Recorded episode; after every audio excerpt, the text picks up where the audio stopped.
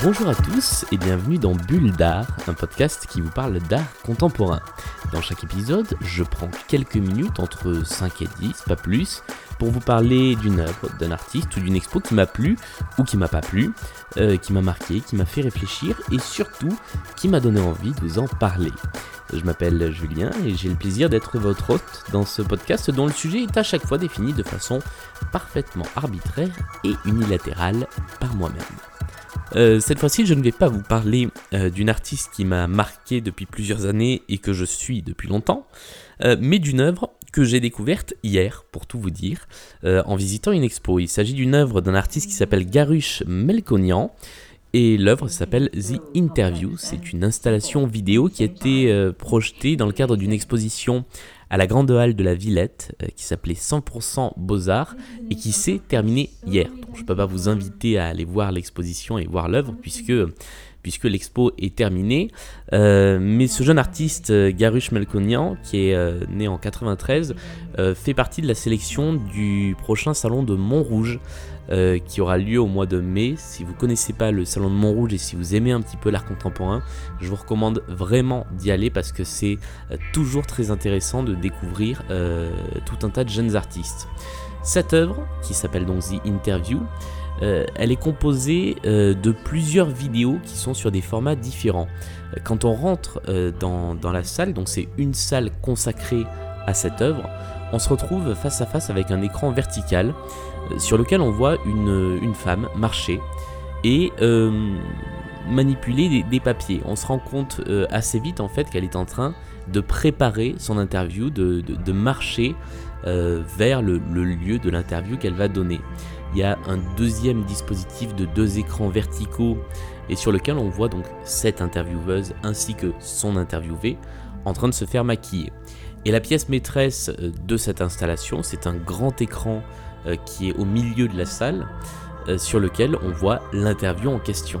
je vais y revenir dans un instant, puisqu'il y a encore un dernier écran qui se trouve derrière, et qui lui montre l'interviewé, non plus l'intervieweuse, sur une petite plaque tournante avec une, musique qui se déclenche régulièrement, sur laquelle elle chante. Donc on imagine que cette intervieweuse est chanteuse, mais on n'en est pas sûr. Euh, et donc euh, ça, apporte une, dimension assez, euh, hypnotique à l'œuvre parce que cette musique que vous entendez, normalement si je ne me suis pas trompé dans le montage, vous l'entendez sous ma voix, elle a quelque chose d'assez d'assez prenant, d'assez, fascinant. On l'entend de très loin euh, dans, le, dans l'exposition. Moi, c'est cette musique qui m'a guidé vers la, vers la salle de l'œuvre.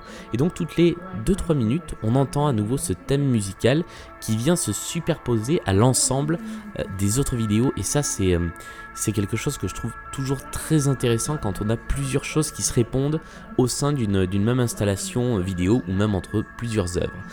La vidéo principale, qui est donc la vidéo de l'interview, euh, à première vue, elle ressemble à n'importe quelle vidéo d'interview.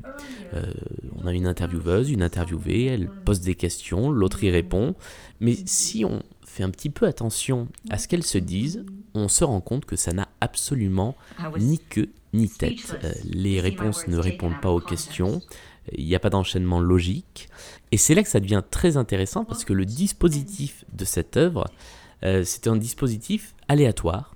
Il y a donc toute une batterie de questions qui sont enregistrées, euh, toute une batterie de réponses, et les deux s'enchaînent sur un ordre euh, complètement aléatoire. Je crois qu'il y a 40 questions, 40 réponses.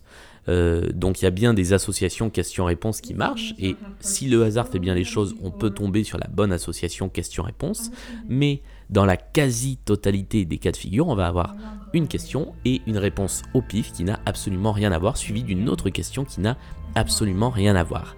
Et je trouve que ce, euh, dispositif est hyper intéressant parce que euh, d'une part, ça fait une œuvre qui change de forme à chaque fois qu'on va la voir. Et effectivement, euh, je suis resté, comme je vous disais, une dizaine de minutes dans cette salle, devant cette installation, et on n'a jamais deux fois la même chose. Par contre, on peut avoir deux fois d'affilée la même question. Ça, c'est assez amusant, avec deux réponses différentes. Euh, et puis, d'autre part, c'est assez intéressant parce que euh, ça réfléchit beaucoup sur la, forme de ce qu'est une interview. Et en fait, on se rend compte que, euh, avec l'image qui est projeté, avec la façon dont c'est filmé, le, fait que ces personnes se répondent, et puis évidemment le titre de l'œuvre, il n'y a aucun doute possible sur le fait qu'il s'agit d'une interview. Euh, même si sur le fond, ça ne veut absolument euh, rien dire. Et je pense qu'il euh, y a un jeu comme ça sur la distinction entre le fond et la forme. Ce qui est très intéressant et ce qui m'a peut-être encore plus convaincu de, vous parler de cette œuvre, c'est que j'ai eu l'occasion de discuter avec une médiatrice de l'exposition. Et la, personne avec qui j'ai discuté m'a dit Mais si vous avez été perdu par cette œuvre, c'est normal, parce que ça fait partie euh, de la volonté de l'artiste que de euh, perdre un peu euh, son, spectateur et de lui faire se, poser des questions. donc il y a peut-être, en tout cas c'est ce que me disait la, médiatrice avec qui j'ai discuté, un jeu comme ça de, mise en abîme où finalement les personnages de cette vidéo sont tout aussi perdus que nous. Je vous invite à regarder euh, d'un peu plus près son travail. Si vous en avez l'occasion et que vous savez que cette œuvre passe euh, sur une expo pas très loin de chez vous, peut-être au Salon de Montrouge, je ne sais pas quelle, euh, quelle œuvre est programmée, je vous invite vraiment à, aller la voir. C'est très intéressant et je pense que cet artiste qui, qui est sorti des diplômés des beaux-arts il, y a, un an, je crois, en promo 2016, donc deux ans, euh, est à suivre et à mon avis, euh, il se pourrait qu'on en entende parler dans les mois, voire dans les années qui suivent. Merci d'avoir suivi cette deuxième bulle d'art. On se retrouve encore une fois très bientôt pour euh, un nouvel épisode qui sera, je pense, consacré à une expo tout entière, mais je ne vous révèle pas encore de quoi il s'agit.